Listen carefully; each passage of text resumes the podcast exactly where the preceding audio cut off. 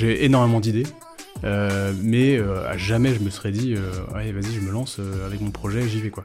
Jamais de la vie. Et pour autant c'est jamais bon quoi. Tu vois c'est jamais assez. On va jamais tu vois c'est bien hein, mais on fête les victoires c'est génial. Mais toujours cette, cette remise en question. Ok, j'ai plein de questions. en fait j'ai pas compris ce qui se passait. Ça a été très très vite. Franchement, c'est super bien que ça se soit passé de cette façon-là, surtout que du coup ça a été fait de manière extrêmement naturelle, tu vois. Mais ouais, si c'était, enfin tu vois, si à refaire tu ferais comme ça ouais. ah ouais, si demain tu vois, je dois remonter une autre boîte, etc., je le referai de la même manière. Ah, je comprends dix fois. Si je compare l'in- l'intrapreneuriat à l'entrepreneuriat, l'entrepreneuriat, euh, t'as pas de filet quoi. Enfin, ou peu. En fait, on, on incite euh, les collaborateurs à prendre justement leur rôle d'entrepreneur. Une fois qu'on te le dit, tu dis ah oui c'est logique.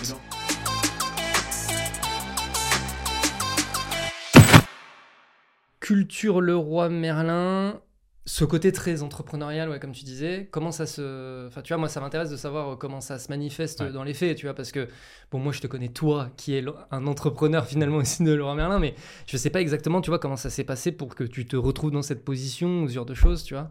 Comment Ouais, ça se passe? Je pense qu'il y a eu, enfin en tout cas si on parle de Make It, euh, l'expérience que, que j'ai menée, euh, d'ailleurs avec Anthony Guinverche, on était deux, hein, mais je l'expliquerai peut-être après. Euh, en fait, j'ai eu- j'ai pas compris ce qui se passait. Ça a été très très vite, et en même temps, en fait, euh, c'était très structuré. Ce que je te disais avant, euh, ça a été porté par euh, Stéphanie Ajar, qui était euh, directrice d'innovation, et euh, c'est elle qui a impulsé en fait euh, cette démarche-là de faire des, euh, espèces de, de, de groupements de 3-4 projets par an euh, qui était incubé de manière euh, interne en fait euh, avec euh, avec un consultant qui nous accompagnait sur l'apprentissage, la méthode d'une startup, la création d'une startup en interne et vraiment ce qui était c'est ça qui a, qui a permis finalement de monter ces projets. Donc il y avait plusieurs choses, c'était la proximité avec la, nos dirigeants. Euh, de manière assez régulière, tous les 3 à, 3 à 6 mois, en fait, on avait un comité de passage, soit du go-no-go, soit euh, on valide les apprentissages, euh, on change de lieu, enfin pour Make It en tout cas, voilà, enfin, et, on valide tous les différents apprentissages. Euh, et puis le mandat, en fait, on nous a dit, bah les gars, c'est votre sujet, vous y allez à fond et vous affranchissez de ce qui se passe en interne. Et donc ça, enfin tout, tout combiné, en fait, nous a permis finalement de faire éclore nos sujets. Euh, et donc il y avait différents sujets, il n'y avait pas que Make It d'ailleurs. Euh, et donc c'est comme ça en fait qu'on a, euh, en tout cas précisément pour Make It, fait naître euh, le projet. Après, en parallèle, dans la culture d'entreprise, et ce que je disais tout à l'heure, c'est que euh, il y a la vision à 10 ans, en fait. Ouais. Euh, et ça, ça permet justement de faire éclore des projets. Et typiquement, dans la vision 2025, qui a été initiée en 2015, en 2017, en fait, on a eu Vision Action, qui est un appel, qui est un appel à porteurs de projets en interne, euh, qui a permis de faire euh, émerger 300 porteurs de projets dans l'entreprise. hein. il y a 30, à peu près 30 000 collaborateurs, euh, pour porter divers sujets et leur permettre de vivre l'expérience Lean Startup. Mm. Donc, ils ont été ambiancés au parcours de la, du Lean Startup avec la définition de la cible, avec Hmm. la problématique plutôt que la solution, les entretiens aussi avec les clients. Et donc chaque magasin potentiellement, et voire même des services internes, ont pu expérimenter et, et créer des projets comme ça. Et donc ça, euh, c'est très fort chez Leroy Merlin, c'est très fort dans les entreprises euh, type boulanger, Decathlon, qui font partie euh, euh, de la même galaxie, parce que en fait, on, on incite les collaborateurs à prendre justement leur rôle d'entrepreneur. Ok, j'ai plein de questions. Vas-y. J'ai plein de questions. Bon, déjà, est-ce que tu peux présenter vite fait Make It? Ouais. Parce que moi, je connais, mais les personnes qui. Carrément. Carrément, bah, Make It, c'était un atelier boutique qu'on a ouvert dans Paris. Euh, sur 200 mètres carrés à peu près, euh, rue des Rosiers, donc en plein cœur du Marais. L'idée, c'était euh, en fait de répondre à une problématique qui était simple. C'était, euh, je suis, euh, je suis parisien, j'ai pas de place, j'ai pas d'outils, j'ai pas de compétences. J'ai envie de créer parce qu'en fait, souvent, j'ai un petit espace et je peux le personnaliser, mais euh, je sais pas faire chez moi en fait. Hmm. Parce que si je fais du bruit, en fait, les voisins du dessus vont venir euh, euh, me voir et voilà, ça va être galère. Euh, si je fais, si je fais, si je salis en fait dans la chambre de ma fille, ça va pas le faire. Et puis m'équiper juste pour faire une table basse, c'est pas, ça, ça vaut pas le coup. Oui. Donc en fait, on a ouvert un espace comme ça où il y avait des établis avec des outils, une myriade d'outils, des coachs qui étaient là pour accompagner les gens, de la matière première et de l'inspiration. Et la matière première, c'était des produits à vendre, principalement du bois, de la quincaillerie, de la peinture, du luminaire, etc. Donc euh, voilà, et on proposait euh, des accom- l'accompagnement euh, en prix, en service en fait, avec euh, du coaching ou avec euh, de la location d'établis seuls. Et puis euh, les, les clients pouvaient payer en, en supplément les, les matériaux pour créer. Bien sûr. Voilà. Mais du coup, c'était vraiment la proposition de valeur c'était euh, tu débarques et tu te fabriques toi-même ton meuble. Et... Exactement, ouais, Ouais. ouais, c'est ça. En gros, tu viens, euh, tu, tu viens avec qui tu veux, quand tu veux, faire ce que tu veux. Voilà, en gros, c'était ça. Ouais, non, c'est c'est canon. Puis le- le- l'espace était très beau et tout. Enfin, moi, je me souviens, donc euh, c'était très très cool. Euh, donc, si on en revient donc, à toute cette organisation, moi, une des premières questions que je me pose, c'est donc, on a, euh, ok, tu as parlé la vision à 10 ans, Ouais. très bien. Euh, ensuite, il y a un appel à porteurs de projets, etc., etc. Et ensuite, du coup, c'est des gens qui sont en quelque sorte incubés. Oui. En fait, c'est un peu comme s'il y avait un incubateur Laura Merlin. Mhm. Et donc, toi, tu intègres cet incubateur. Ouais. Pendant cette période-là, donc toi, tes fonctions au sein de l'entreprise, les fonctions historiques que tu avais, c'est fini. Non. C'est ça, le, c'est ça le, la particularité. Belle question. Euh, ouais, effectivement. Alors, du coup, on, euh, alors, pas sur Vision Action, mais effectivement, euh, à l'initiative de Stéphanie et la, et la direction générale, on crée cette, ce petit incubateur interne où il y a 4-5 projets qui sont euh, inclus dedans, dont le nôtre. On est, c'est la deuxième saison. Il y avait déjà eu une première saison avec des projets.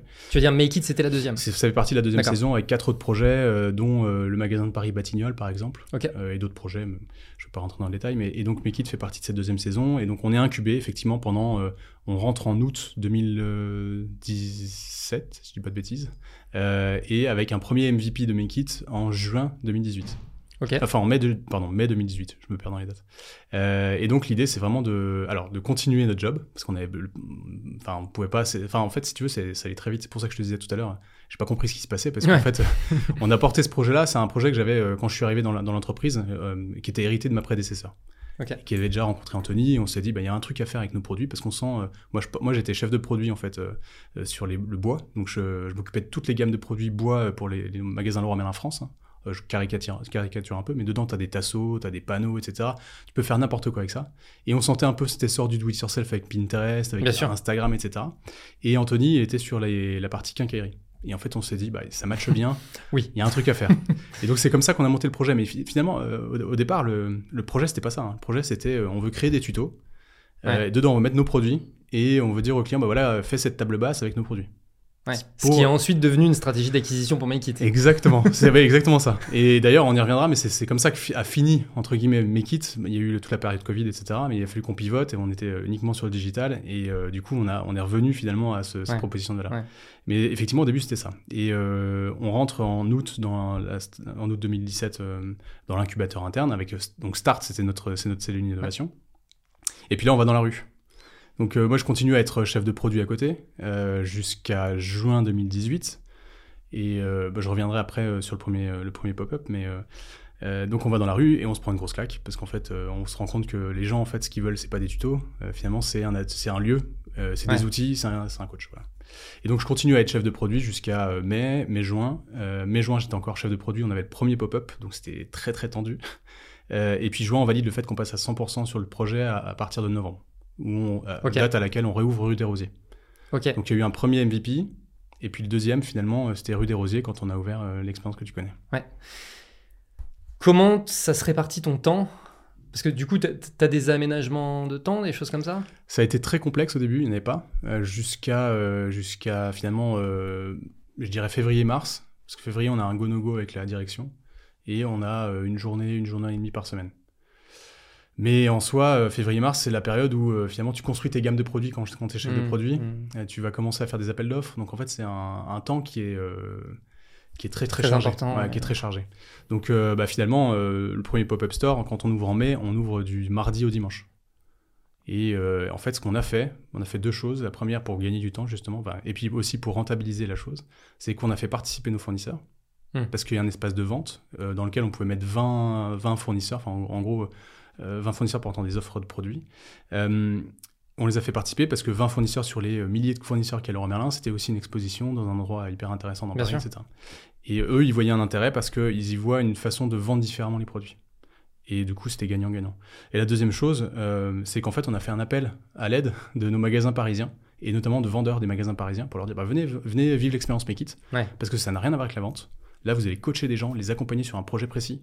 Euh, et euh, du coup, bah, finalement, on a eu pas mal de candidatures. On a eu une soixantaine de personnes qui est venues nous aider pendant un mois et demi. Canon. Mais pas trop les samedis dimanches, euh, normal, parce qu'en fait le commerce prend le, prend le dessus et c'est logique. Donc les samedis dimanches, on était souvent un, deux, voire un ou tout seul à coacher les gens et donc bah, c'était hyper intéressant parce que moi j'ai j'ai fait gaper mon niveau de bricolage. oui, bah oui, j'imagine. et non non mais c'était riche d'enseignements en fait cette, cette première expérience qui nous a permis justement de valider le fait qu'on revienne un an euh, rue des Rosiers. Mais donc, pour, pour intégrer cet incubateur, tu as déjà une première phase de sélection, etc. Où là, l'idée, c'est vraiment, bon, bah, de toute façon, vous allez. En fait, cette phase d'incubation, ça va être le filtre. Euh, oui, ça a été un peu, les- un peu des deux. C'est-à-dire qu'en fait, il y a eu déjà une des premières euh, étapes avant où on a rencontré l'équipe euh, innovation. En fait, on, a, je pense qu'ils ont senti un peu la, la profondeur du sujet. Ils se sont dit, il y a peut-être quelque Oui. chose à aller creuser. Euh, mais quitte, ce qui est hyper intéressant, c'est que en fait, on s'est on s'est rendu compte, même quand on a le projet initial sur les tutos, euh, que les clients qui étaient dans mes rayons et les clients qui étaient dans les rayons d'Anthony, c'est des, des gros bricoleurs, une cinquantaine d'années, euh, plutôt masculins, habitant en périphérie. Donc en fait, euh, nous, ce qu'on voulait à la base, c'était renouveler notre cible. Ouais. Et c'était d'attirer des nouveaux clients, plutôt urbains, plutôt jeunes, plutôt Ouais. dynamiques, etc. Ouais. Pinterest. Pinterest à fond.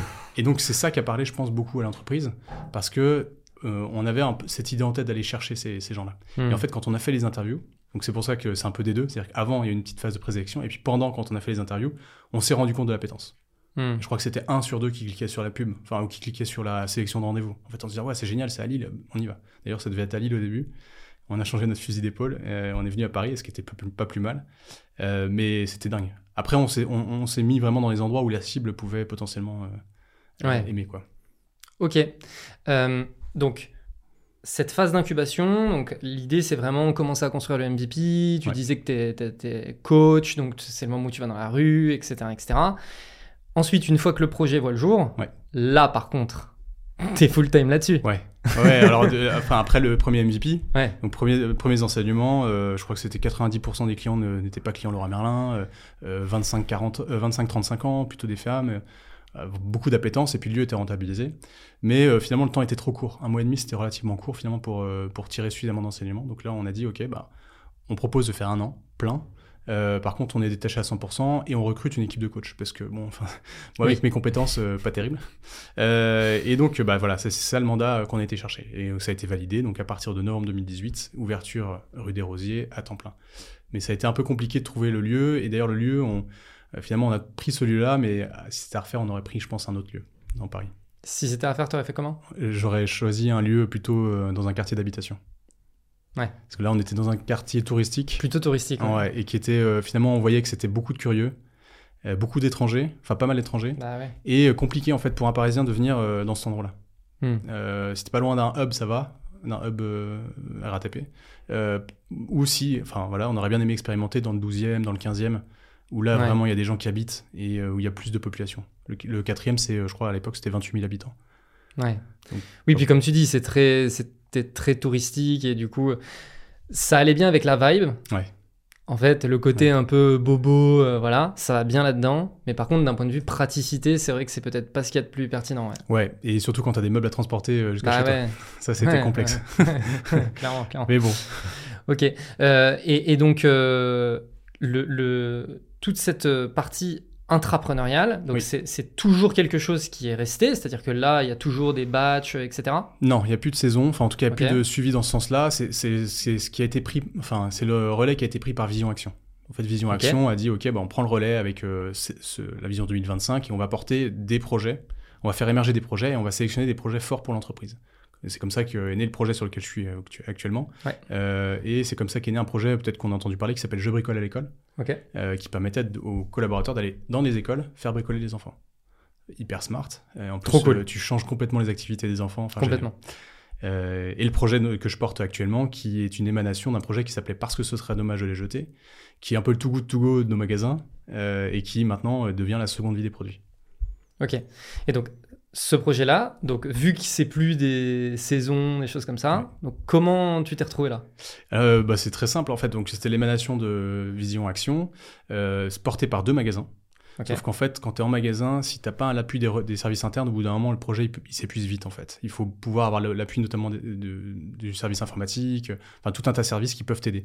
Donc là, c'était euh, accompagné par le, le service après-vente et une chef de projet au service après-vente. Et il y a eu une opportunité, enfin cette chef de projet est partie, euh, et donc euh, on s'est dit, bah, finalement, le projet de la seconde vie des produits, déjà, il faut l'explorer.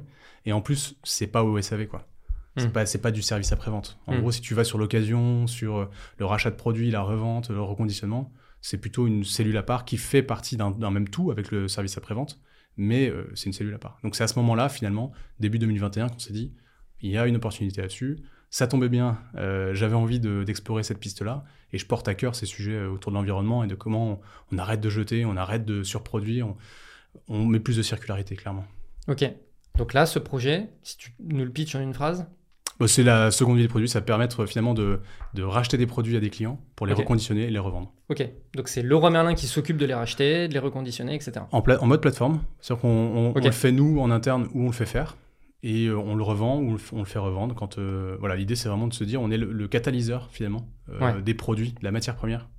parce qu'on sent effectivement que potentiellement dans le futur ça, ça risque d'être un peu tendu sur la matière première et l'idée c'est de se dire on circularise un peu plus la matière.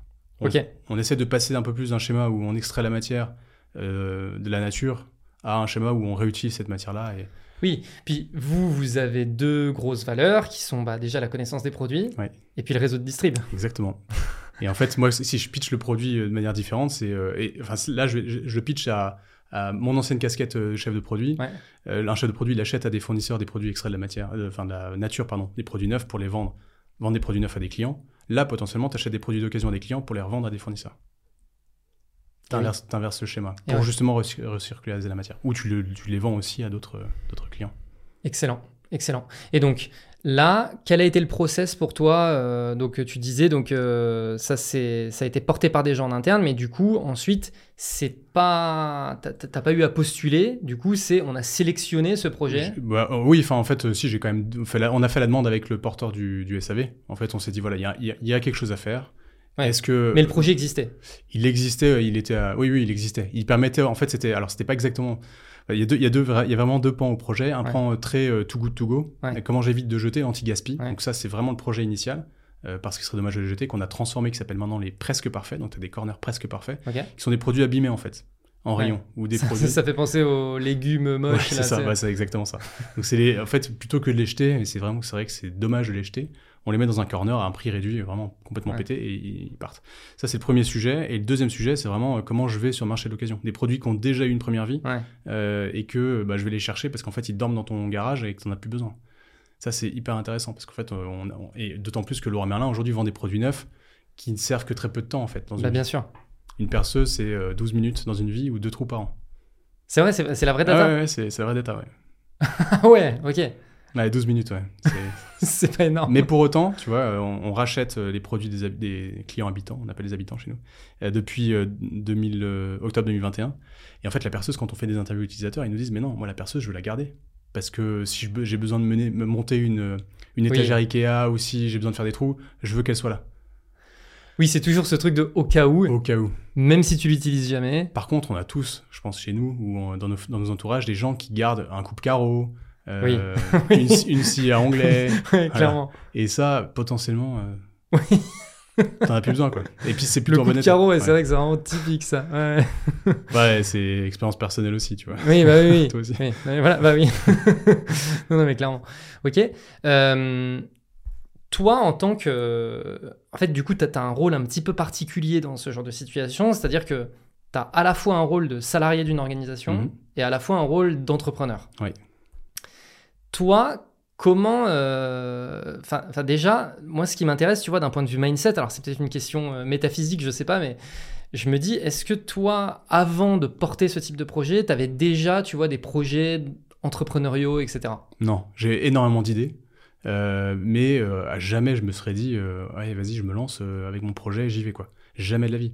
Enfin, jamais, parce que ça m'était pas venu à l'esprit. Oui, bien sûr. En fait, et je m'étais dit, et, c'est de fil en aiguille quand on a découvert mes kits qu'on s'est dit, ah ouais, ça marche comme ça et tout en fait, ça a été une vraie découverte. Oui, puis, tu, puis tu vois que tu as le vent dans le dos parce que l'organisation en interne, ils sont en train de te pousser et qui t'encouragent à aller dans cette direction. Naturellement, les choses, elles se mettent en place. en fait, c'est comme si tu faisais de l'escalade, mais avec une super sécurité. Quoi. Ouais. si je compare l'intrapreneuriat et l'entrepreneuriat, l'entrepreneuriat, euh, t'as pas de filet. Quoi. Non. Enfin, ou peu. Quoi. Enfin, tu t'engages tes, tes fonds propres et parfois, ça peut être compliqué. Là, c'est pas tes fonds mais pour autant, c'est toi qui portes le sujet, donc euh, voilà, ça peut aussi être. Euh, mais quand même, tu es hyper rassuré parce que tu as ton salaire en fin de mois. Donc, euh, hmm. Mais ça peut être aussi à double tranchant, c'est-à-dire que tu peux te dire, ok, bah, j'ai mon salaire, c'est pas grave. Tu vois? Oui. Mais pour autant, en fait, l'aventure est tellement excitante et tu as tellement envie d'apprendre, tellement envie de faire différemment que c'est génial.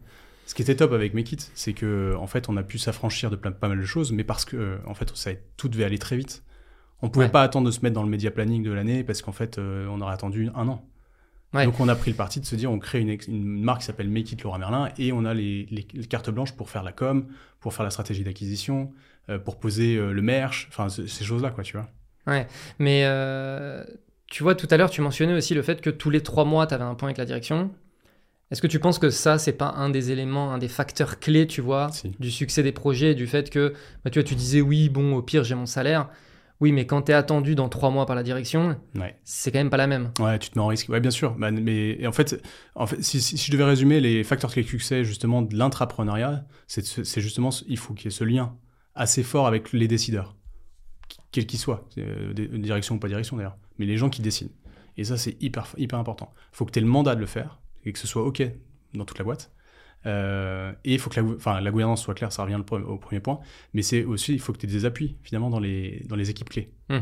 Et nous, on a eu des appuis dans les équipes clés, notamment à la finance, euh, notamment euh, à la compta quand il fallait passer des factures, euh, à la pédagogie, à la com, tout ça. Et ça, ça a été hyper fort. Et si t'as pas ça, en fait, c'est compliqué parce que les gens comprennent pas ce que tu fais. Bien sûr. Oui, puis c'est le paquebot, tu vois. Donc quand les gens ils comprennent pas, ils veulent pas se prendre la tête avec le truc, et puis du coup il y a l'inertie, et toi les choses elles avancent pas, quoi. Enfin, voilà. Et du coup, comment tu gères justement euh, le fait de dealer avec euh, le besoin de vivacité, tu vois, de, de ce côté, il faut euh, shipper des trucs un peu rapidement, etc. Et de l'autre côté, euh, en fait, tu es en train de porter un paquebot. euh, Bah, c'est compliqué. euh, en fait, ça, dép- ça dépend des gens aussi. C'est souvent une histoire de personnes hein, que tu Ouais. en face de toi. Il y a des gens qui sont euh, très soutiens, très moteurs et qui vont t'aider justement et qui vont dire ok, vas-y, pas de souci. Et puis d'autres qui comprennent pas ce que je disais juste avant. Et donc, euh, mais c'est pas, c'est ok parce qu'en fait, euh, t'arrives, tu débarques du jour au lendemain avec un truc. euh, tout le monde n'a pas forcément été ambiancé. Euh, au bout d'un au bout d'un an et demi, on pitchait encore mes kits pour euh, acculturer l'entreprise et c'est normal. Bah oui, c'est normal. Voilà, et donc euh, je comprends cette réaction un peu d'autodéfense, tu vois, tu te dis, euh, Ouais. attention.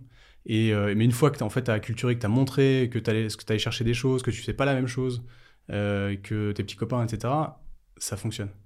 Mais c'est pas évident. Et en fait, c'est- c'est- et comment en fait on répond à ça? C'est justement par le mandat. C'est quand on te dit, bah, t'as le mandat, vas-y, te prends pas la tête, c'est toi qui décides sur ce sujet-là, bah tu t'avances en fait. Ouais. Et, et après, tu as raison, les rythmes, le rythme avec la DG, ça nous a aidé à, statuer, à prendre des décisions. Oui, mais ce mandat, c'est ce qui fait que tu es entrepreneur. C'est clé. Vraiment. C'est clé. Parce que du coup, tu te dis, bah en fait, euh, je me mets pas à risque financièrement, mais je me mets quand même d'une certaine manière à risque euh, telle personne, euh, Mm. la boîte, euh, sur tel sujet, euh, un budget, etc., Ouais. etc. Mais ça demande quand même une conscience professionnelle que tout le monde n'a pas forcément. Oui, et en même temps, là, on était quand même vachement aidés. C'est-à-dire que, enfin, on était vachement accompagnés par Start. euh, on a eu la chance d'avoir aussi euh, Yen, euh, qui est du cabinet Tango, enfin, qui nous accompagnait. On n'était pas seuls, donc c'était cool. C'est-à-dire que, tu vois, tu, Bien sûr. tu posais des. Alors, on a eu des moments de solitude, hein, comme je pense beaucoup d'entrepreneurs, c'est normal.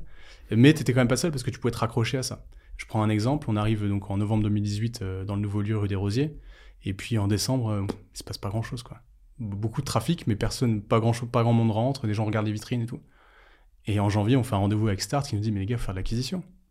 On s'est regardé, on a dit Quoi, de l'acquisition C'est quoi l'acquisition? Je sais pas ce que c'est, moi, l'acquisition. Euh, nous, on a des gens qui viennent dans nos magasins. Tu vois, enfin, c'est plus- c'est Oui, facile. Oui. Là, oui, non. En oui, fait, tu vois, tu, et là, tu te rends compte Ah ouais, Oui, puis en même temps, tu sais, une fois qu'on te le dit, tu dis, bah oui, c'est oui, logique. c'est évident. Bah ouais, c'est ça. C'est- évident, mais tant que t'es pas confronté au truc, Ouais.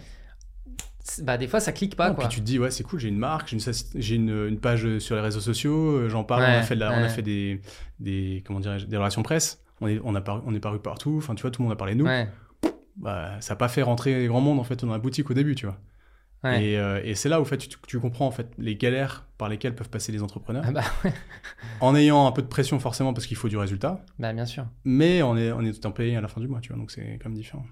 Oui, oui, oui. Mais tu vois, c'est pour ça que je parle de conscience professionnelle. C'est-à-dire que, tu vois, dans une situation comme celle-là, tu pourrais te dire, euh, bon, bah tant pis, ça marche pas, euh, je vais reprendre ma vie, voilà. Mais toi, tu avais cette conscience et cette volonté, tu vois, de vraiment, bah moi, je suis porteur de projet, je suis honneur de mon truc, j'ai envie que ça fonctionne, euh, on, on me regarde, Mhm. on attend de moi des résultats. Ouais. Ça, c'est un truc important. Ouais, c'est hyper important, c'est hyper important, et puis euh, surtout, moi je voulais, je voulais qu'on réussisse. Enfin, on voulait réussir forcément. Ouais. Euh, et, et forcément, tu as envie de prouver des choses, de montrer Bah, que sûr. en passant par ce parcours-là, tu vas chercher d'autres enseignements. On a eu des enseignements très très forts, franchement, sur mes kits, même de manière incroyable. Et, et pas ceux qu'on attendait. Et Oui. ça, c'est juste génial, parce qu'en fait, tu te dis, ah ouais, je suis sûr que je vais faire ça, et puis en fait, non, tu te plantes et tu as, fait ça, quoi. Et ça, c'est le kiff de l'en- de l'entrepreneuriat pour le coup. Ouais. Parce que donc, globalement, à peu près toutes les entreprises, tu découvres, euh, Bah t'es- oui, persuadé d'un truc et puis après tu te dis mais non mais putain mais pourquoi, pourquoi j'ai pensé ça en fait? Donc ça Ouais, ouais, ça c'est vraiment le gros kiff ouais.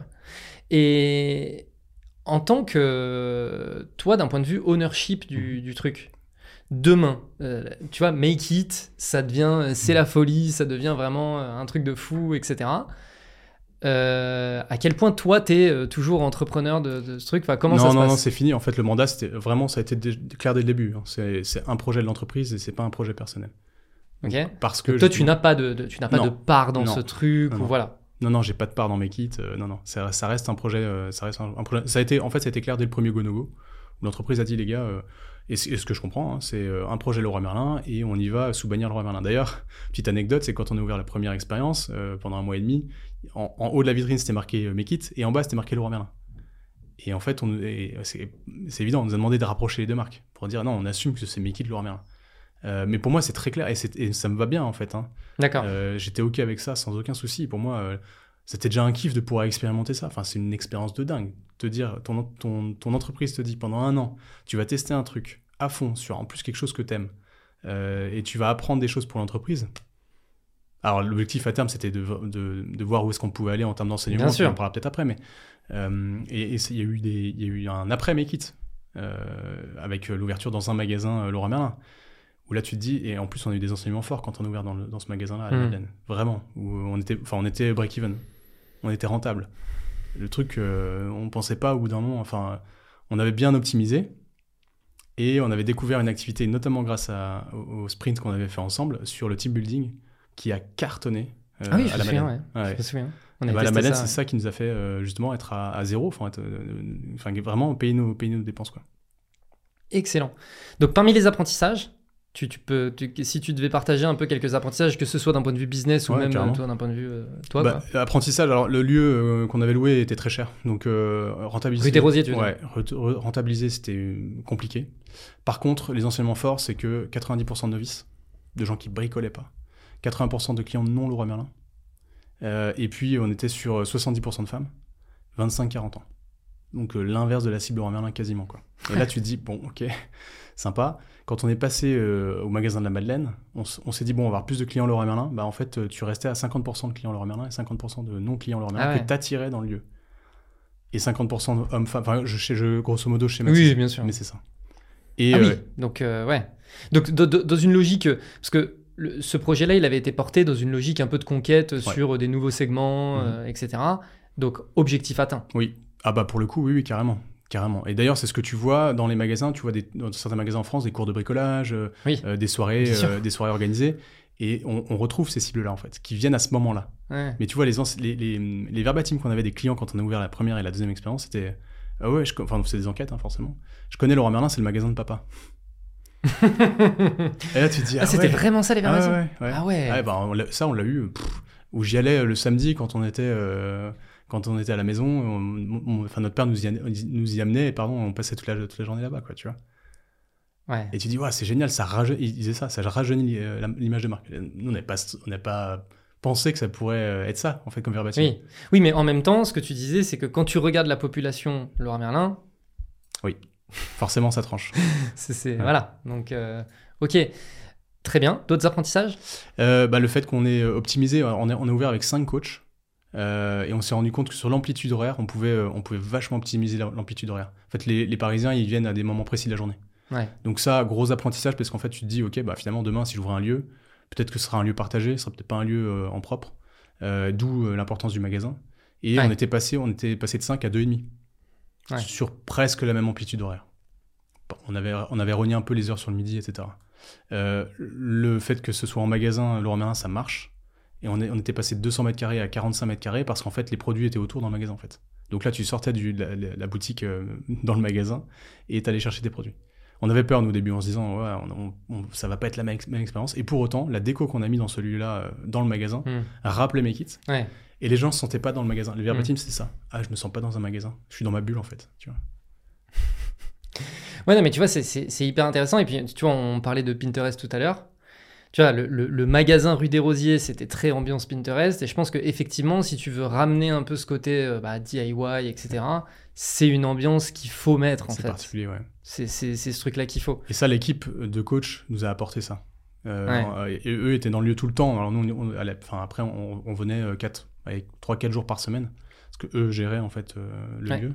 Et ça, ils nous ont amené ça en disant bah non, mais il faut changer les vitrines. En, en été, on met ça. En hiver, on met Mm. ça, etc. Mm. Et effectivement, ça marchait. On a testé plein de trucs. Afficher le produit avec son prix, décomposé. Euh, autre renseignement, j'ai oublié d'en parler, c'est euh, le, le paiement des services. Quand on était sur la première expérience, on faisait payer 5 euros de l'heure l'établi et 5 euros de l'heure le coaching, ce qui était très faible. Et on est passé à 15 euros de l'heure minimum, et finalement ça marchait. Et les gens nous prenaient des cartes cadeaux jusqu'à 20, 20 heures, euh, 30 heures, et ça c'était top. Franchement c'était top. De, de voir qu'on pouvait faire payer le service pour que euh, ce soit à son juste prix finalement. Et je suis même pas sûr qu'on était encore euh, assez cher.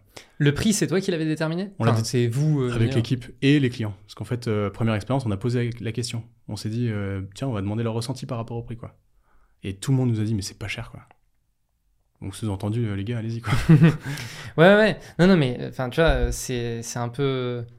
C'est pas une erreur, tu vois, mais c'est un peu le truc classique de au début, tu mets des prix vraiment pas chers parce que tu sais pas trop, et puis voilà. euh, Bon, après, toi, t'étais pris dans une organisation qui savait pricer les choses, qui vendait déjà des choses, mais quand t'es un- quand t'es entrepreneur et que tu dois pour la première fois vendre des trucs, Trop compliqué. Et Ouais. puis à ça, du coup, se rajoute quelque chose que tu devais probablement pas avoir, mais la culpabilité de faire payer les gens, tu vois. Tellement. Bah, si, on l'avait quand même. Ah ouais, tu À l'avais ça Bah, Bien sûr. On était là, est-ce qu'on. En plus, c'était moi le coach, Ouais. avec mes connaissances de bricolage. Donc, euh, j'étais là, des fois, euh, je suis pas sûr de ce que je vais lui dire. Ah ouais, Ah ouais, c'était chaud. Oui, Et- oui, donc euh, syndrome Et de l'imposteur. Et là, ouais, à fond. et là, du coup, j'étais assez à l'aise avec les 5 euros. Et en fait, ce qui est important aussi, du coup, pour les intrapreneurs ou les entrepreneurs, c'est faites un bon bench. Parce que le bench, en fait, il est primordial. Nous, on s'était benché sur euh, Decathlon. Decathlon, à, à Lille, il y a euh, ce qu'on appelle Between Village, qui est euh, en gros le village des villages Between, en fait, hein, si tu veux. Et il y, avait à l'époque une salle de sport dont le ticket d'entrée était 5 euros. Et on s'est dit, bah tiens, on va faire pareil, c'est simple, c'est pas, c'est pas, c'est pas si cher que ça. Et quand tu viens sur du one shot, on n'a pas eu la dimension, euh, je viens plusieurs heures, etc. Bah et ouais, et, euh, là, ça a de la valeur, en fait, ce que je propose. bah bien sûr. Parce que je suis dans un endroit spécifique, tu peux faire de la poussière, tu peux faire du bruit, euh, voilà quoi. Bah ouais. Non mais c'est pour ça, tu vois, c'est vraiment ce truc au démarrage de je vais mettre un prix pas cher, blablabla. Mais en fait, euh, et tu vois, c'est c'est un truc assez paradoxal parce que souvent les gens ils se disent euh, ah je vais commencer par un prix élevé puis au, pi- au- au fur et à mesure je le descendrai si je vois que c'est trop. Mm. La réalité c'est que bien souvent c'est l'inverse qui se produit, Ouais. c'est-à-dire que en fait tu te dis ah ouais bon déjà ce prix là et tout, puis en fait tu te dis mais en fait j'ai de la marge, il Mais faut que je l'augmente, tu vois. Largement. Et d- dans les faits, en plus, psychologiquement, ça a un effet beaucoup plus vertueux que les gens ils voient un prix augmenter plutôt qu'ils le voient descendre, tu vois. Ouais, dans les complètement. faits, le fait que le prix il augmente, tu te dis ah bah attends, c'est qu'en fait c'est très quali et tout, alors que si tu le vois descendre, tu te dis ah en fait c'est un peu pourri. Ouais, c'est clair. Et puis surtout, tu peux faire, tu peux justifier en faisant évoluer ta, ton offre de service. C'est ce Bien qu'on a fait nous en fait. hein. oui, On a- en on plus, t'as enrichi ton offre, et donc c'était logique. Ouais, tout à fait. Ok. Euh, je suis une grosse boîte. Je veux lancer des initiatives, euh, tu vois, euh, intrapreneuriales. C'est quoi pour toi les prérequis les trucs... Déjà, est-ce que tu encourages? Déjà ouais, ça? ouais, j'encourage à fond. En fait, pour moi, c'est de la R&D en fait. hein.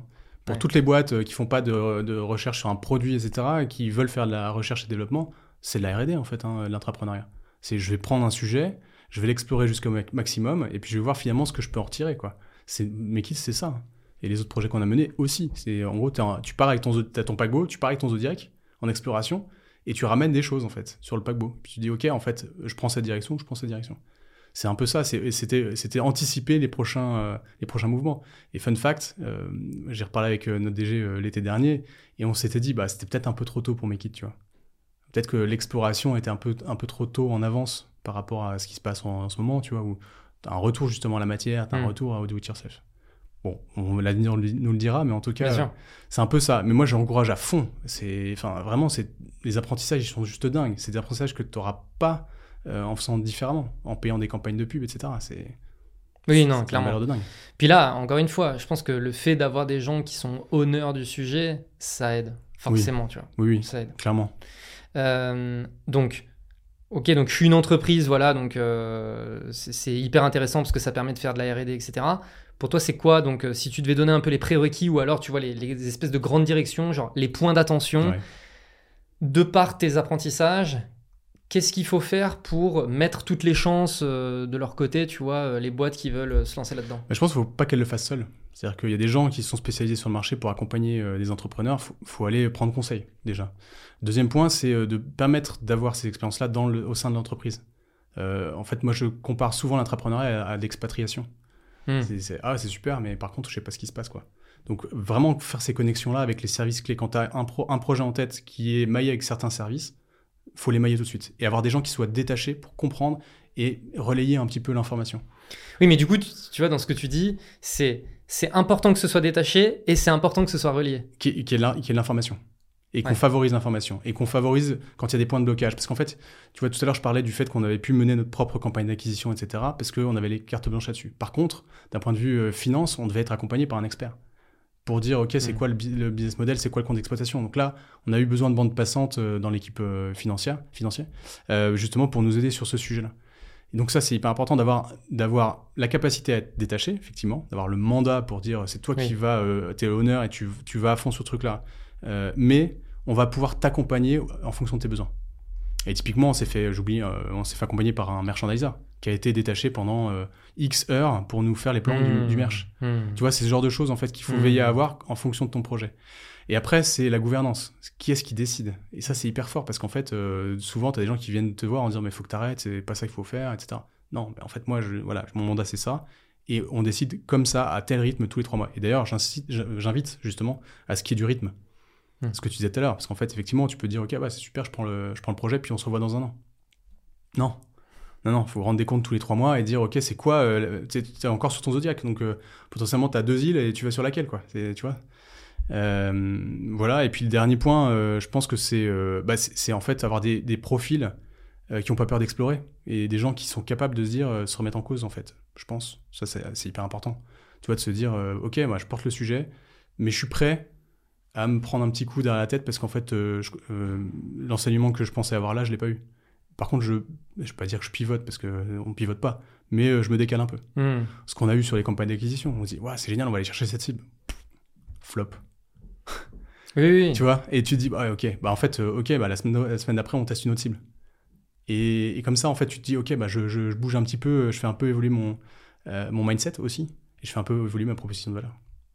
Est-ce que tu penses que... Alors c'est une question un petit peu parenthèse dans, dans l'échange qu'on a là, mais est-ce que tu penses que le fait que, tu sois, que ce soit un projet qui soit porté par ta boîte et pas à 100% par toi, ça aide pas justement à, ne, à tu vois, ne pas avoir euh, un attachement émotionnel à Mhm. tes idées, à ton produit, etc., qui te permet justement de pouvoir évoluer plus rapidement? Peut-être, ouais. Ouais, parce que tu vois ce système de ah oui bah en fait on, on Mm. fait un sprint et puis ça marche pas puis c'est pas grave Mm.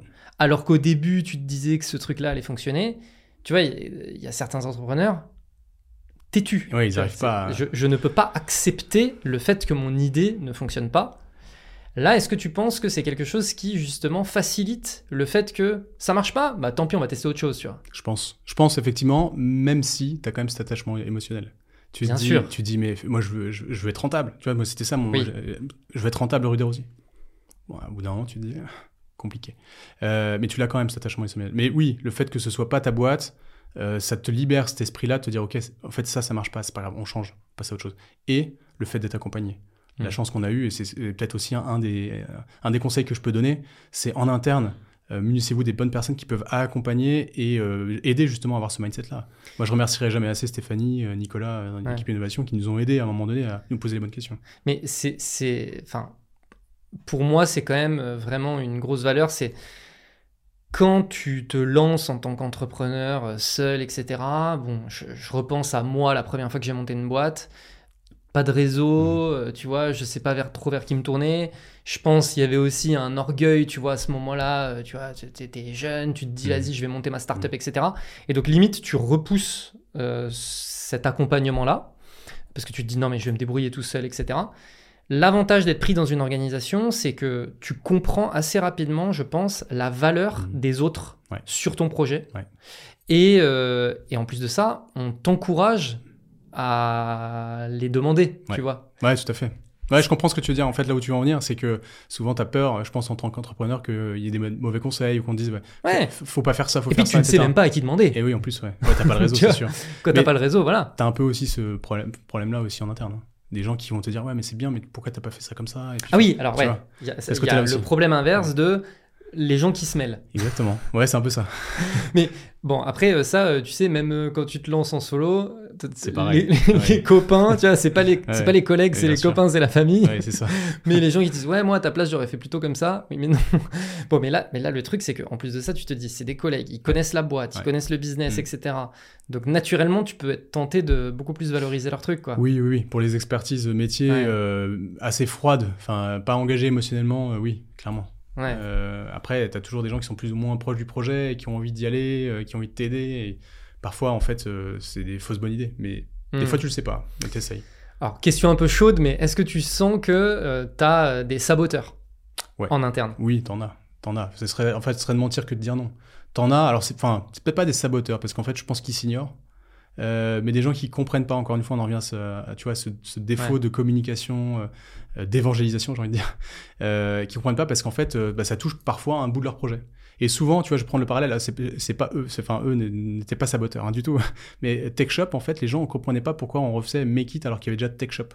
Tech Shop, je, je précise, c'était Ouais. un atelier, en fait, enfin, euh, c'était 1000 mètres carrés où il y avait euh, des machines euh, professionnelles, en fait, pour permettre à des gens qui lancent des séries, des pré-séries, euh, de venir créer des objets, euh, voilà, créer des choses. Donc, c'est vraiment une vision professionnelle. Très professionnel. Nous, on était vraiment au niveau, euh, on, travaille le bois, on fait des meubles, quoi, tu vois. Enfin, c'était Et puis, pas- des gens qui ne savent pas faire. Exactement. Ouais, tout à fait. Et donc là, on est, alors qu'eux, adressaient plutôt des gens qui savaient faire, qui avaient déjà fait Make It depuis un certain temps, ou qui étaient déjà bien outillés chez eux et qui avaient envie justement de faire autre chose. Ok. Et, donc, donc- là, tu sentais que ah ouais, mais vous êtes un peu en train de. Ouais, voilà, c'est ça. On, vous marchez sur les plates-bandes, euh, c'est pas, c'est la même chose, euh, etc. Non, en fait. euh, et donc, pas saboteur, parce qu'en fait. euh, Non, là, dans ce cas-là, c'est pas des saboteurs. mais tu Mais il y a une incompréhension. T'as une inertie, t'es obligé de, de, de, de repitcher, tu te, penses- enfin, voilà, tu te dis, bah mince, mon pitch est pas bon, ou j'ai mal expliqué les choses, etc. Ouais. Tu vois. Moi, saboteur, tu vois, c'est plus dans le sens où des personnes qui... euh, Parce que j'imagine aussi que quand tu portes ce type de projet en interne, ça te donne une visibilité en interne, etc. Tu vois, ça te... ça- en fait, ça te met dans une configuration qui est assez propice à Ouais. l'évolution de carrière, parce Ouais. que dans ce- ces grosses machines-là, on peut envisager euh, voilà, les- le côté évolution de carrière. Et tu vois, moi, le, le côté saboteur que j'envisage, c'est les personnes qui peuvent se dire... Ah, on Mm. va me... En fait, on va me doubler là. Tu, vois ce truc-là? Ouais, je comprends. Mais pas tant que ça, parce qu'en fait, comme on était vraiment rattaché à Start, euh, à l'innovation, Ouais, on était vraiment ouais. dans une bulle à part. Et là, pour Ok. le coup, c'était pas. euh, ça, on l'a pas vécu. Enfin, franchement. euh, Est-ce que du coup tu recommandes, tu vois, les organisations qui voudraient faire ça, de, de, de penser l'organisation justement pour que ce soit assez propice à ça? Oui et non. Oui, parce qu'en fait, effectivement, ça permet justement euh, d'avoir ta bulle et d'avancer. et Ouais. Voilà, et, et D'éviter non, les parce que- ouais, d'éviter en grande pa- partie les conflits. Et non, parce que ça te, ça te coupe complètement du, du quotidien. Ah oui, c'est ce que tu disais par rapport à la Et communication et, tout. et- Ah, il y a un équilibre à trouver. Ce que je disais par rapport au fait que bah, l'entrepreneuriat, c'est un peu comme d'expatriation. Et quand tu reviens d'expatriation, c'est. euh, Ouais, c'est bien, j'ai vu ce que tu avais fait, mais par contre, euh, qu'est-ce que tu as fait réellement, quoi? Tu vois? Alors que, bon, tu as eu plein d'enseignements, voilà, etc. Et euh, du coup, c'est. Je pense c'est bien de garder ce, lien, en fait, qui permet justement de faire échanger l'inf- l'information, sans pour autant que ce soit euh, néfaste pour l'un comme pour l'autre, quoi. Hmm. C'est pas évident, c'est un équilibre à trouver, mais euh, je pense que ça, ça se gère.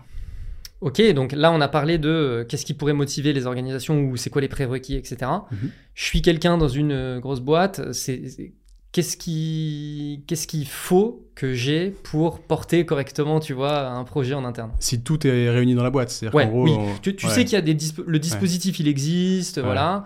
Qu'est-ce qui fait que euh, je suis la bonne personne ou que c'est le bon moment euh, Ouais, c'est une super question. C'est pas forcément évident euh, à, dé- à dé- à déceler. Je pense que dans ton organisation, il faut déjà que tu aies la place. Et effectivement, quand tu as la place, c'est de pouvoir t'entourer. En fait, nous, ce qu'on a fait, c'est qu'on a été chercher plein de gens autour de nous, en fait. Et on été chercher des, de- avec différentes casquettes. On a été chercher des directeurs de marché, euh, des merchandisers, euh, des responsables com, euh, des gens à la finance. voilà. On s'est entouré, entouré d'un écosystème. Et je pense que ça, c'est hyper important. C'est pas rester seul et partager et faire en sorte que cette idée-là, elle soit partagée finalement. hmm. Parce qu'en fait, pour, quand on a lancé Make It, nous, on a, fait, on a créé un groupe projet. On s'est dit, bah voilà, on met des gens autour de la table. On va dire, c'est ça notre projet. On y va. Tu vois? Mais sauf que quand tu fais ça dans une organisation, bah, tu retrouves l'inertie que tu connais Bah, bien et sûr. les projets meurent. Euh, et donc, en fait, faut déjà, je pense que quand même, cette phase-là, elle est hyper importante de pouvoir s'entourer des bonnes personnes qui vont pouvoir décider et te faire avancer. Ça, c'est hyper important. Euh, Mais du coup, c'est s'entourer et mettre du rythme. Parce que du coup, voilà, tu- t'entoures des gens, mais il faut exactement. pas non plus que ça fasse euh, le soufflet, quoi. C'est montrer l'appétence, c'est tester à échelle réduite. Tu vois, euh, quand on a lancé un Mikit, on a fait un test, on a fait deux tests. Un qui était à l'Université catholique de Lille. On était dans la fac, le hall de la fac de droit. On a ramené de la matière et euh, des, des- des machines et on a dit bricole ton meuble. C'était gratuit. On a, vu, on a vu les étudiants, on a fait des interviews comme ça. Et c'était génial. Et ils venaient- en fait, c'était même, bien comme c'était idée. même hack ton meuble. Ils étaient juste enfin, super contents, quoi. Euh, mis à part un ou deux profs qui n'étaient pas forcément contents qu'on fasse du bruit dans le, dans Oui, le hall. Mais euh, sinon, c'était génial.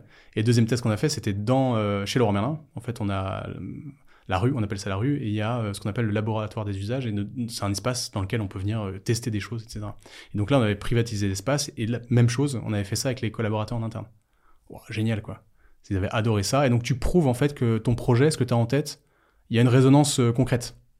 Je pense que ça, c'est hyper important de montrer aux décideurs que tu as quelque chose en tête, c'est une super idée. Et concrètement, voilà comment ça fonctionne. Mais j'invite aussi les gens qui se sentent l'âme de porter ça en interne, parce que souvent, tu as envie de faire des choses, tu as envie de bouger. Euh, c'est justement passer par ces, par ces méthodes. La méthode Lean Startup, mais d'autres, en fait. Parce que c'est hyper efficace. Moi, sur le coup, quand on m'a parlé de méthode Lean Startup en août 2017, euh, je dis, oh, c'est quoi ce truc, quoi Le pitch. On a fait un pitch la première journée, je me rappelle. euh, oh, il, était nul- il était éclaté. Franchement, nul, mais parce que tu comprends pas, en fait. C'est bien sûr. Tu comprends Mais pas. C'est normal. Et aujourd'hui, moi, j'ai eu la chance de participer, de donner des, des cours euh, à- en école. Et, euh, et je, leur, je leur dis, moi, j'ai j'ai trois conseils à vous donner en sortant du cours. Un, faites ce que vous aimez dans la vie. Parce que ça me paraît hyper important de te lever le matin et d'avoir la banane. Après, c'est très personnel. Après, ils en font ce qu'ils en veulent. Deux, c'est l'art de la négociation. Parce que tu négocies tout le temps, partout, avec tout le monde. Donc, si tu sais pas C'est très négocier... ricain comme vision des choses, mais Bah en même ouais, temps, c'est vrai. en c'est- même temps, c'est Tu vois, vrai. c'est le vécu. Parce qu'en fait, tu négocies pas qu'avec l'externe, tu négocies aussi en interne. Tout le temps. Et trois, c'est l'art du pitch. C'est si tu sais bien pitcher ton projet, normalement, tu vas taper aux bonnes portes et euh, tu vois, on t'écoute. Moi, le, un, des, un des pitchs de mes kits, quand on commençait, quand le premier pitch, je crois, euh, premier comité avec la direction, la première phrase, c'est euh, on va vous parler du projet qui va changer la vie de ma sœur. Ma sœur qui est plus jeune, qui habite à Paris, euh, qui sait pas bricoler, tu vois. Euh, tu te dis, bah ouais, tu captes l'attention en fait. C'est pas mal. C'était pas mal. J'étais en train de me dire, attends, où est-ce qu'il veut m'amener avec cette phrase? Mais Et du ouais, coup, on a fait une photo avec ma sœur, avec son meuble. Parce qu'elle est venue faire un meuble avec, euh, avec son conjoint. Et, euh, et on, je l'ai montré à Thomas, notre DG à l'époque. ouais.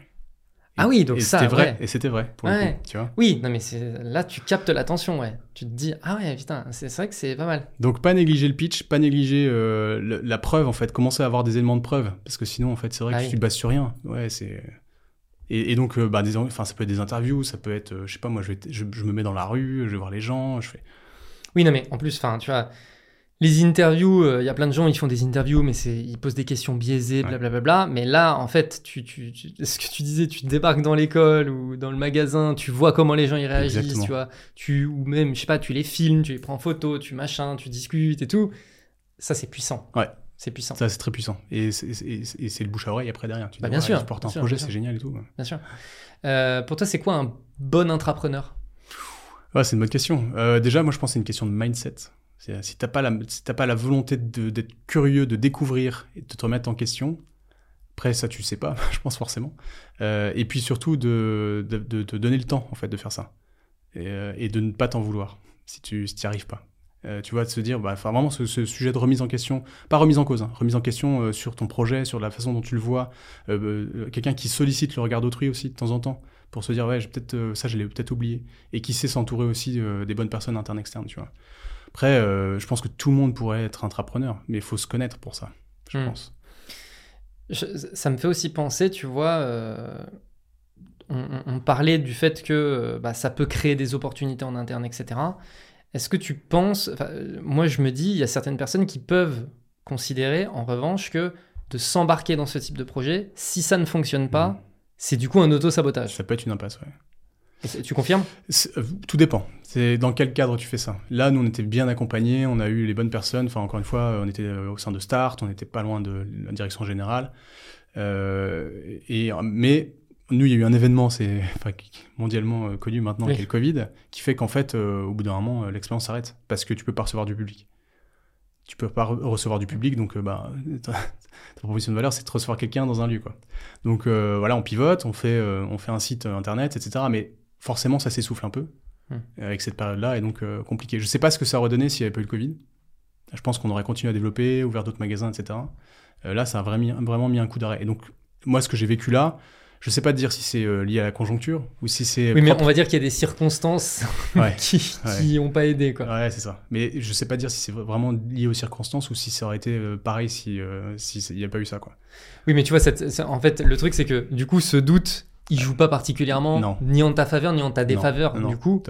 Euh, donc c'est vrai que, bon, c'est vrai que toi, dans ton cas, euh, c'est ni un avantage ni un inconvénient, finalement. Non, non, c'est ça. Ouais. Et donc, euh, bah, après, il a fallu quand même euh, faire ce petit retour d'expat que je, comme je te disais tout à l'heure. Ouais, hein, parce ouais. que, mais pareil, il y a eu des, les, les organisations bougent, donc les gens changent.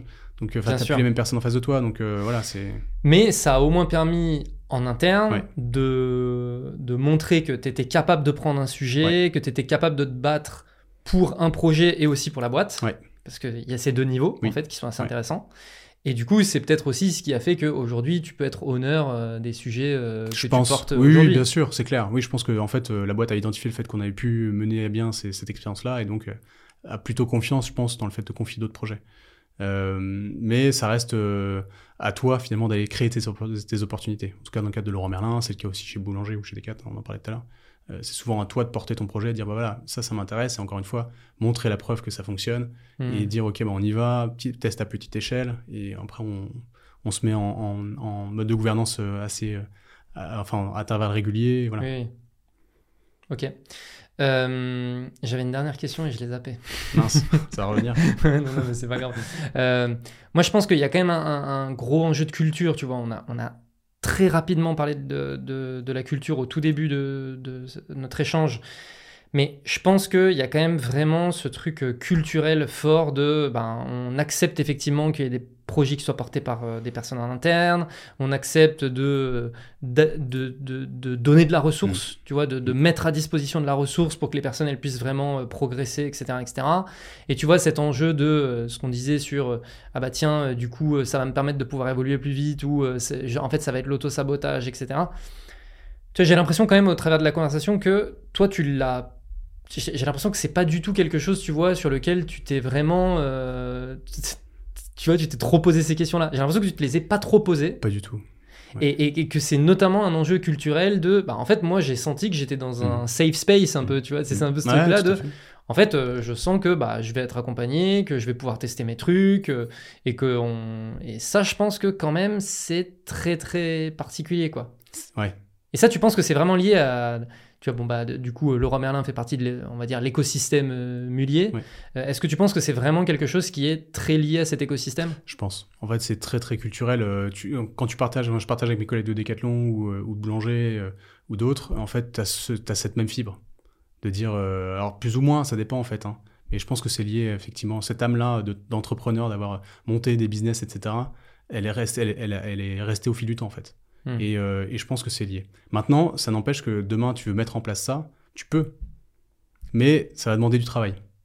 Tout ce- enfin, tous les prérequis qu'on a vus là, euh, voilà, ils sont, ils sont hyper importants. Parce qu'en fait, sinon, euh, tu vas être méfiant, tu vas pas laisser la place, tu vas, auras des saboteurs. voilà, et donc tu n'auras pas d'enseignement, et puis tu diras, bah, bah, finalement, l'entrepreneuriat, ça sert à rien. Quoi, tu vois. Comment est-ce que tu définirais le niveau de, tu vois, est-ce que Leroy Merlin, tu considères qu'il y a une culture de la performance? Euh, oui, mais qui n'est pas forcément financière. Ok, donc justement, c'est pour ça que j'ai fait la question en deux temps. c'est comment est-ce que tu qualifierais le fait qu'il y ait euh, cette culture de la performance? Comment elle se traduit en fait? Bah, elle se traduit déjà par le fait qu'on est tous actionnaires de l'entreprise. Euh, et que, en fait, on est, ce qui, moi, ce qui m'a marqué quand je suis arrivé, du coup, je te réponds avec, euh, avec une réponse très personnelle et historique. Quand je suis arrivé en 2015-2016 chez Leroy Merlin, j'arrive chez le leader de, européen euh, du bricolage, hein. enfin, faut se le dire, Leroy Merlin, est loin devant ses concurrents, alors physiques, euh, du retail en France, notamment. Et pour autant, c'est jamais bon, quoi. Tu vois, c'est jamais assez. On va jamais, euh, tu vois, c'est bien, hein, mais on fête les victoires, c'est génial. Mais toujours cette, cette remise en question. Et en fait, je pense que c'est ça la clé, c'est de se dire, euh, la remise en question, de se dire, ouais, mais alors attends, là, est-ce que je peux pas aller chercher ça? Et là, est-ce que je peux pas aller chercher ça? Et de te dire, ouais, bah c'est top, mais je peux encore aller un, un pas après. Et je te fais confiance pour que tu y ailles. Et je te fais confiance pour que tu trouves les clés, pas forcément financières. Alors bien sûr, on est tous actionnaires d'entreprise, donc oui, forcément, à un moment donné, il faut que ça... Mais pour autant, on te laisse la capacité d'aller explorer. Hmm. Et je pense que c'est lié à la culture, c'est lié à tout ça. Oui, bien sûr, bien sûr. Ok. Je viens de me souvenir de la question que j'avais perdue tout à l'heure. est-ce que ça t'a donné envie euh, Tu vois, on disait, euh, est-ce que tu avais eu envie d'être entrepreneur avant euh, de porter un projet intrapreneurial et tu disais non? Est-ce que le fait d'avoir porté un projet intrapreneurial, ça t'a donné envie de devenir entrepreneur? Ouais, mais pas tout de suite. En fait, oui, dans le sens où j'ai trouvé l'aventure géniale. et pour autant, je m'estime pas suffisamment mature aujourd'hui pour le faire. et, surtout, en fait, j'ai plein d'idées et euh, en fait, j'ai un peu le syndrome de ah ouais, j'ai une super idée. Et puis, genre, le jour d'après, bah, l'idée, en fait, c'est une boîte qui lève de l'argent. Tu vois, tu dis ah ouais, bon, ok. Je pense que ça arrive à plein de gens, ça. Bien sûr. Et j'ai un peu le syndrome de l'imposteur. Et de me dire, mais pourquoi moi, en fait? Pourquoi je montrais un business là-dessus? Et euh, pour l'instant, en fait, il faut que ça mature encore, tu vois. Et que je, je continue à comprendre euh, des, des, choses. Et ce que je fais là, en fait, aujourd'hui, m'éclate. En fait, sur l'occasion et la seconde vie, c'est génial. Donc, j'ai pas d'intérêt finalement à date à, à, faire ça. Mais oui, ça, en fait, ça égayer cette, cette C'est venu planter la graine. Ouais, exactement. Oui, puis en plus, euh, je veux dire, tu as appris des choses qui te mettent quand même dans une situation où tu te dis, bon, j'ai le syndrome de l'imposteur, etc. Mais il y a moyen. J'ai appris des trucs, je sais comment ça se passe, euh, voilà quoi. Oui, c'est ça, tu as les enseignements nécessaires. Et puis, en fait, je me connais mieux. Je pense qu'on n'a pas incité là-dessus, mais c'est important de se connaître. Enfin, de manière euh, personnelle, professionnelle, mais professionnellement parlant, savoir ce que tu fais, ce que tu aimes faire, ce que, là où es, tu prends du plaisir, etc. Et qui peut finalement, finalement venir te compléter. Ouais. ça, je trouve que c'est hyper important en entrepreneuriat. Ça, ça a été un gros apprentissage pour toi? Ça a été un gros apprentissage pour moi, ouais. C'est-à-dire qu'on n'a pas les mêmes caractères avec Anthony. Euh, et je pense qu'on n'a pas suffisamment communiqué entre nous. Ce qui fait qu'il y a eu à un moment donné des moments de tension, comme dans, je pense, toute entreprise et en entrepreneuriat. Euh, et, si c'était à refaire, ou en tout cas si c'était pour monter un business en entrepreneuriat, je pense que je prendrais le temps de choisir et vraiment mmh. de me dire, ok, bah, c'est compatible ou pas. quoi. Tu vois, euh, du coup, là, je raconte une anecdote personnelle, mais euh, avec Enguerrand, donc avec qui je suis associé euh, chez Bulldozer. En fait, on a bossé pendant. En fait, on a, on a, on a fait pendant presque un an Bulldozer. Mhm. donc, et notre première année, on a eu une grosse croissance. Hein. Mais pendant presque un an, on a bossé ensemble, on a porté ce truc et tout, avant de se dire, viens, on s'associe en fait. Carrément. tu vois et, et, et en fait, le truc qui est dingue, c'est que avant qu'il y ait cette conversation, on ne l'avait jamais envisagé. C'est-à-dire qu'on s'est dit, viens, on fait un business, mm. et puis on verra où ça va. Et puis il y a eu un moment donné où on s'est dit, franchement, on s'éclate, on bosse super bien ensemble et tout, viens, on s'associe. Et en fait, je pense que c'est la meilleure des mm. manières de faire le truc. Mais bien sûr. Parce que j'ai je me suis déjà associé euh, dans le passé avec des personnes, etc et où, où, la première conversation, c'est l'association. Mm. En fait, tu sais, c'est ah bah viens, on monte ce truc, on s'associe, et puis du coup, voilà. Et en fait, au bout de six mois, tu te dis, Ouais, non. si c'était à refaire, mm. je suis pas sûr que je m'associerais avec cette personne, tu vois. Et là, en fait, tu vois, de, le prendre complètement à l'envers, de tu fais le business, et puis au bout de six mois, euh, attends, viens, en fait, on a la mm. conversation. Et ben, en fait, je pense que ça a vraiment été un, truc, tu vois, qui a été très fort euh, dans notre association. Donc, je recommande vraiment aux gens, tu vois, c'est vraiment ce truc-là de, non mais, viens, on fait notre truc. Et puis, il y a un moment donné, peut-être qu'on se dira, ça vaut le coup de s'associer ou pas. Mm. Mais en fait, euh, t'es pas attaché, tu vois, t'es pas. Enfin voilà. T'es pas lié, ouais, c'est clair. Mm. Ouais, et t'es pas forcé d'avoir des conversations que t'as pas envie d'avoir, etc., mm. etc., tu vois. Enfin, c'est quand même. Euh, donc, euh, et, et, vraiment, tu vois, maintenant, moi, je prends le recul en me disant, franchement, ça c'est super bien que ça se soit passé de cette façon-là, surtout que du coup, ça a été de manière extrêmement naturelle, tu vois. Mais ouais, si c'était. Enfin, tu vois, si. à refaire, tu ferais comme ça. Ah ouais. Si demain, tu vois, je dois remonter une autre boîte, etc., je le referais de la même manière. Ah, je comprends dix fois. Et moi, je comparerais ça à la coloc, en fait. Exactement. Tu vois, bien choisir avant de faire la. Moi, j'ai je fais une coloc avec mon meilleur ami. Et j'étais sûr à 100% que ça allait bien se passer, et ça s'est super bien passé. Mais j'ai eu tellement de cas autour de moi de gens qui ont fait une coloc comme ça avec des gens euh, qu'ils avaient croisé à la fac. Tu te dis, bah non, en fait, c'est sûr que. Enfin, vous connaissez pas, quoi. Donc. Euh, voilà, et en entrepreneuriat, c'est pareil. Enfin, en tout cas, l'entrepreneuriat aussi, il faut, voilà, faut être sûr de ce que tu veux faire, avec qui et hmm. comment. Quoi. Le contrat est hyper important. Euh, la coloc, ça me fait penser. Moi, j'ai été en coloc à Paris avec un mec que j'ai rencontré euh, ben, le temps d'une visite. On s'est mis en coloc ensemble. Au final, j'ai découvert plus tard qu'il pensait que la Terre était plate. Non, mais sérieusement, tu vois. Et vraiment, je me suis dit, putain, mais je suis tombé sur un fou, quoi. T'as vu l'épisode de Friends là, où euh, Joey se met en coloc avec. Euh, Exactement. et, mais, mais du coup, ouais, tu, tu, vois, après, on a eu ce genre de conversation et je me suis dit, est-ce que je suis tombé, quoi, tu vois. Et oui, euh, si jamais j'avais su ça avant, je me serais peut-être pas mis en coloc avec lui. Euh, bref, écoute, j'ai l'impression qu'on a fait le tour. Est-ce Ouais. que tu vois euh, d'autres points un peu importants autour de ce sujet? Non, ça me paraît, ça me paraît pas mal. Franchement, ça me paraît pas mal. Je pense vraiment, on a résumé les grandes étapes. vraiment créer l'écosystème, enfin, pouvoir avoir la place pour le faire, bien communiquer, le mandat, la gouvernance, le rythme, hyper important. Euh, et puis euh, les gens qui ont ce mindset-là, qui ont envie euh, d'explorer. Ouais, quoi. Je pense Ouais. que ça, c'est hyper important. Peut-être si tu prends des gens qui sont euh, issus du sérail, il faut être sûr justement qu'ils ont la capacité ou la volonté, en tout cas, de d'avoir ce mindset-là et ce, ce changement. En fait, c'est un vrai. Moi, j'ai pris une claque hein, avec l'entrepreneuriat. Mais est-ce que. attends, parce que du coup, là, on aborde aussi un point c'est toi, en fait, tu as, porté ce projet finalement pas très longtemps après que tu rentres dans la boîte.